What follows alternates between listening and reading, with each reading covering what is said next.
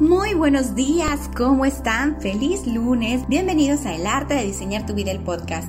Hoy es 14 de diciembre de 2020 y definitivamente hoy tenemos que hablar de algo que nos va a servir para ahora que estamos eh, terminando el año realmente y necesitamos, como todos los años al finalizar, pues plantearnos metas, pero metas que podamos cumplir y que realmente eh, nos propongamos fijarlas precisamente para cumplirlas, no nada más para dejarlas en el tintero. Así es que pon mucha atención porque este tema te va a servir. Tienes prácticamente la mitad del mes para poder plantearlo, para poder hacerlo y para poder proyectar que lo cumples. Los siete tips para que te plantees metas y puedas cumplirlas. Quédate conmigo y bienvenidos.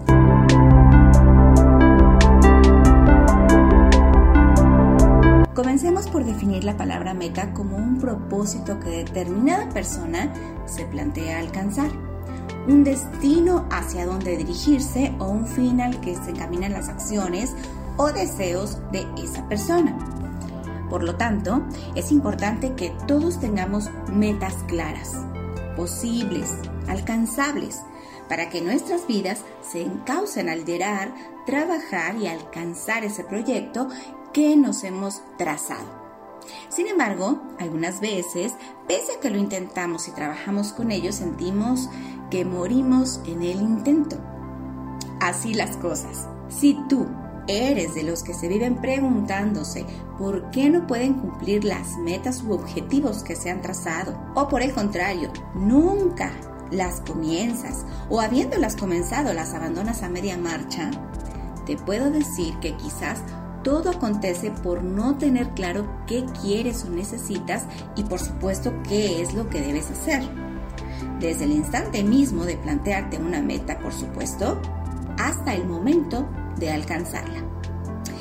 En mi opinión, quiero hacerte mención de los tipos de personas que podemos encontrar que hoy clasificaré en tres categorías. Aquellas que viven su vida sin plantearse metas aquellas que pese a que se las plantean, no las cumplen y finalmente aquellas que se trazan metas claras, fijan el plan para ejecutarlas y las cumplen en el tiempo planeado y en ciertos casos mucho antes, lo que se percibe en sus logros personales, académicos, profesionales y económicos. Por ende, si tú quieres ser parte de este último tipo de personas, debes tomar atenta nota de los siguientes pasos. Tip número 1. La meta debe de ser clara y específica. A la hora de plantearnos una meta, señores, debemos hacerlo de manera clara y precisa, especificando puntualmente qué es lo que se quiere, pues no es lo mismo decir que deseas comprar un carro a decir que vas a comprar un carro automático de cierta marca, de tal color, de cierto modelo, etc. Si tu meta es lograr más ventas en el año, coloca un valor exacto y específicamente el producto o servicio que te va a llevar a ese aumento. Recuerda que entre más preciso seas, más claro y contundente va a ser tu accionar al respecto. Es clave fijar un tiempo o fecha máxima para cumplirla, puesto que si no lo haces hay lugar a sacar excusas para aplazarla e incluso para abandonarla. Tip número 2. La meta debe ser un desafío o reto, pero a su vez realista. Uno de los factores del por qué las personas abandonan sus metas en la mitad del camino es porque definitivamente era un proyecto que no presentaba un reto suficiente, no los desafiaba y por ende cumplirla o no en nada afectaba la vida cotidiana. Así que asegúrate que la meta que te vas a plantear realmente te rete a salir de tu zona de confort, te invite a tomar riesgos mesurados y a asumirlos. Y, por supuesto, Pregúntate qué ganarás al cumplirla, qué grado de satisfacción obtendrás y qué compromiso debes adquirir tú para alcanzarla. Si esos tres interrogantes tienen como respuesta un impacto y responsabilidad alta en ti, puedes saber que esta meta vale la pena. Sin embargo, ten en cuenta y pregúntate si realmente es alcanzable, puesto que si tu meta, por ejemplo, es aprender otro idioma o bajar 30 kilos y te planteas una semana para este fin, pues obviamente tu reto no es muy realista. Por ende, siempre ten en cuenta los plazos establecidos y la congruencia entre su realidad y lo que deseas. Tip número 3 la meta debe estar bajo tu control. Este es un aspecto de suma importancia al momento de plantear tus metas. Por ello, evalúa si la meta trazada por ti puede ser cumplida con tus acciones sin que dependa de la voluntad o conducta de los demás. Un conocido no hace mucho me decía que su meta era vender su empresa a la competencia para el siguiente año. Cuando aunamos más en el tema, me di cuenta que él tenía un socio, quien obviamente contaba con voz y voto dentro de la organización, así que por más que él quiera esa meta, no es totalmente bajo su control. Por lo tanto, la meta correcta es dialogar con su socio para mostrarle las ventajas de la venta o ofrecerle en venta su parte, ¿no? Otro ejemplo es cuando tú pones como meta conseguir una pareja ahí el control que tú tienes es pues del 50%, porque el otro 50% depende de otra persona, quien sería tu pareja. Por lo tanto, la meta planteada correctamente sería estar preparado para encontrar una pareja.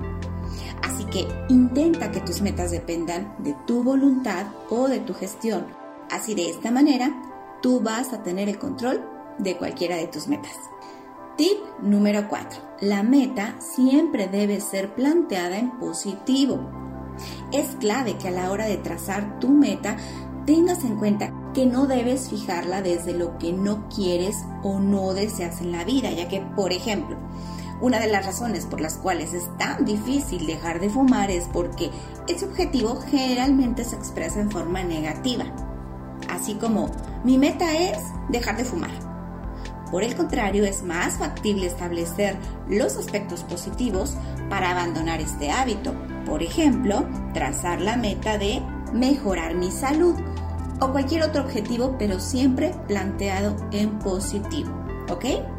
Ten en cuenta que, precisamente hablando de lo positivo, debes abstenerte de utilizar la palabra no. Otro ejemplo, mi propósito para el 2021 es no engordar o en el 2021 ya no voy a perder tiempo.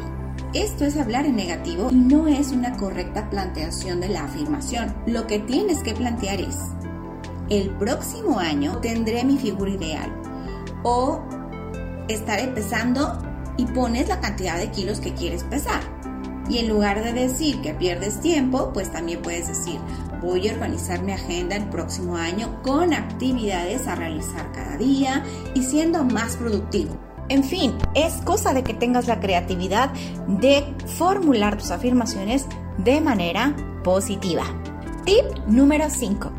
La meta debe ser ecológica. Cuando hago referencia a la ecología de la meta, me refiero a que dentro de la misma debe contemplarse todos y cada uno de los aspectos que la rodean, es decir, lograr armonía tanto en la familia, en el trabajo, las relaciones sociales y entre otras. Entonces, cuando traces una meta, piensa muy bien si cumpliéndola le hace daño a alguien o pasa por encima de sus valores. Un ejemplo de eso sería tener como meta incrementar tus ingresos en donde aceptas un trabajo que implicará no estar con tu familia o con tu pareja o que vas a afectar el entorno familiar y personal.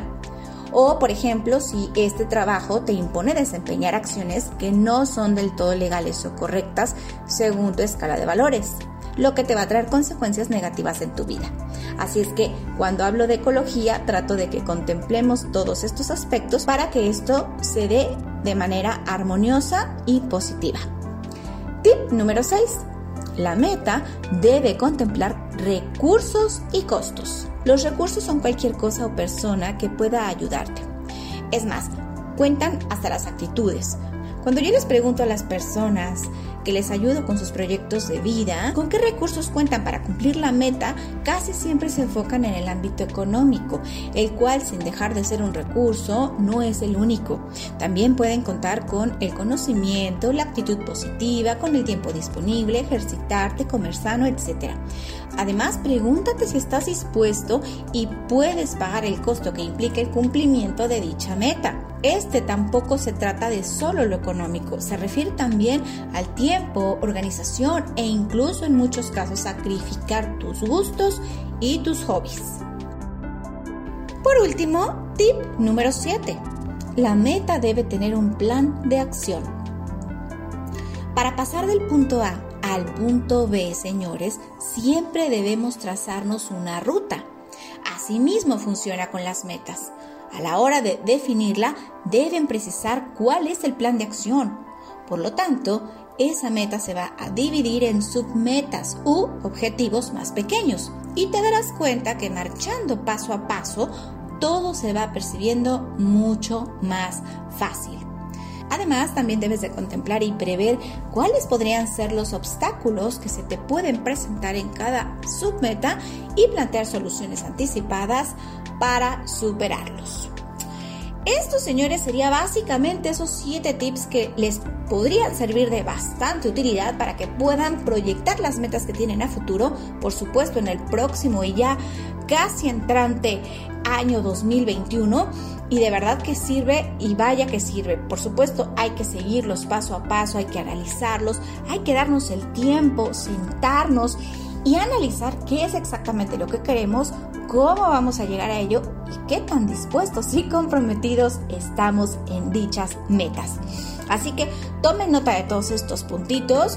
Yo, como siempre, termino con este corto pero sustancioso contenido de valor que les dejo siempre en estas plataformas. Recuerden que cada lunes estoy tratando de compartir algún tema que les pueda ser de utilidad al comienzo de la semana y si alguien quiere seguirme en mis redes con este o cualquier otro tema del que comparto en estas, pues recuerden que me van a encontrar como el arte de diseñar tu vida en Instagram, YouTube y Facebook. Por mi parte me despido por hoy enviándote un abrazo, como siempre, enorme y fuerte pero tan fuerte como lo necesites. Y por supuesto, mi diluvio de bendiciones para toda la humanidad. Les mando un abrazo enorme. Nos vemos el próximo lunes. Chao, chao.